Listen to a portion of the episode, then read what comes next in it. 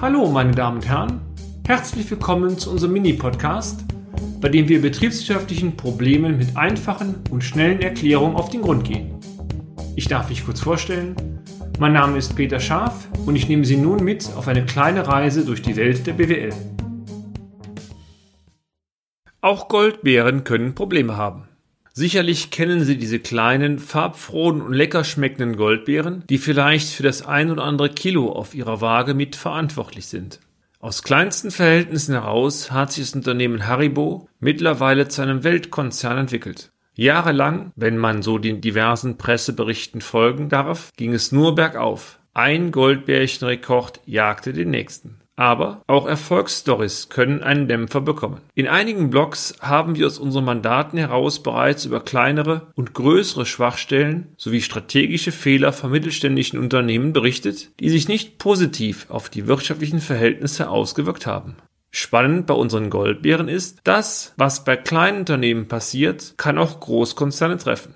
Wir haben bereits berichtet, dass die Einführung eines wahren Wirtschaftssystems vorsichtig geschehen sollte, um nur von dem Segen solcher Systeme profitieren zu können. Der Haribo-Konzern verlagerte vor nicht allzu langer Zeit Teile seines Logistikbereiches an einen neuen Standort in der Umgebung von Bonn.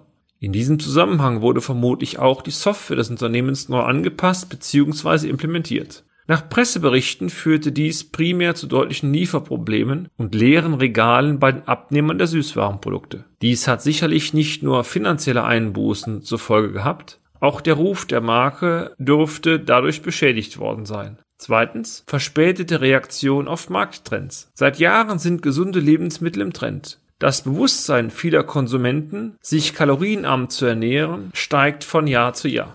Dieser Trend wurde von der Sortimentspolitik des Konzerns jahrelang nur im sehr eingeschränkten Umfang berücksichtigt. Auch dies dürfte Umsätze und Erträge gekostet haben. Zudem wurde das Sortiment in der Firmengeschichte permanent erweitert, der Sortimentskern aber verwässert. Tipp: Checken Sie in regelmäßigen Abständen das Leistungs- bzw. Produktangebot Ihres Unternehmens scheuen Sie nicht mehr davor, Ihre Produktstrategie regelmäßig zu überprüfen, den Sortimentsschwerpunkt nachzujustieren und artfremde oder nicht lukrative Produkte oder Leistungen konsequent zu eliminieren. Weniger ist manchmal mehr. Drittens, suboptimaler Generationswechsel und hohe Fluktuation der Führungskräfte. Haribo wurde jahrelang, Hans Riegel verstarb im Jahr 2013, durch zwei Brüder geführt. Damit war über Jahre bzw. Jahrzehnte die Kontinuität in der Führungsetage gesichert. Nach 2013 war aber festzustellen, dass diverse Spitzenpositionen mehrfach ausgetauscht wurden.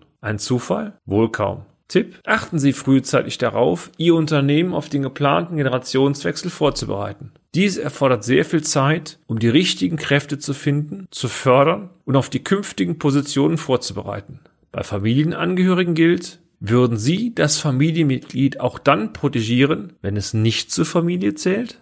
Wenn Sie diese Frage mit Nein beantworten, besteht akuter Handlungsbedarf. Achten Sie zudem darauf, dass im Rahmen des Notfallplanes auch bei der plötzlichen Auswahl von relevanten Führungskräften Alternativszenarien eingeplant sind. Alternativszenarien könnten beispielsweise sein, dass im Vornherein feststeht, wer welche Aufgaben im Notfall übernehmen soll. Fazit: Auch Großunternehmen machen Fehler. Dies ist doch beruhigend, finden Sie nicht?